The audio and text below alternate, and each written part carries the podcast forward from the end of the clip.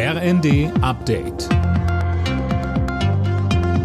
Stündlich neu. Auf den Punkt informiert. Ich bin Sophie Seemann. Guten Morgen.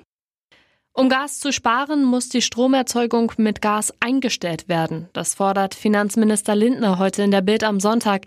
Michel Kolberg mit den Einzelheiten. Lindner ruft Wirtschaftsminister Habeck auf, die Gasverstromung erstmal zu verbieten. Das sei wichtig, damit zur Gaskrise nicht auch eine Stromkrise komme.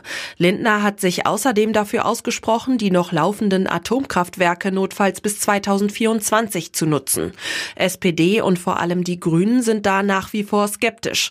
Aber auch sie wollen zumindest einen befristeten Weiterbetrieb nicht mehr generell ausschließen.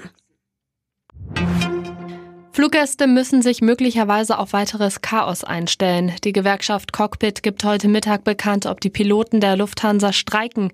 Cockpit fordert unter anderem eine Gehaltserhöhung um 5,5 Prozent und einen automatischen Inflationsausgleich.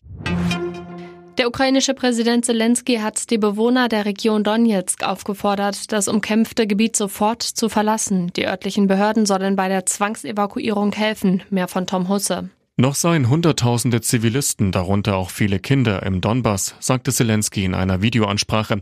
Die Menschen müssten sich vor der russischen Armee in Sicherheit bringen. Bei einem Angriff auf ein Gefängnis in der Ostukraine sind am Freitag wahrscheinlich mehr als 50 Menschen getötet worden. Zelensky warf Russland vorsätzlichen Massenmord an Kriegsgefangenen vor. Der Kreml macht wiederum die Ukraine für den Angriff verantwortlich.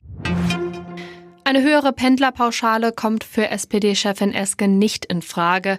Der neuen Osnabrücker Zeitung sagte sie, von solchen Steuererleichterungen würden hauptsächlich Menschen profitieren, die viel Geld verdienen. Das sei sozial ungerecht und falsch.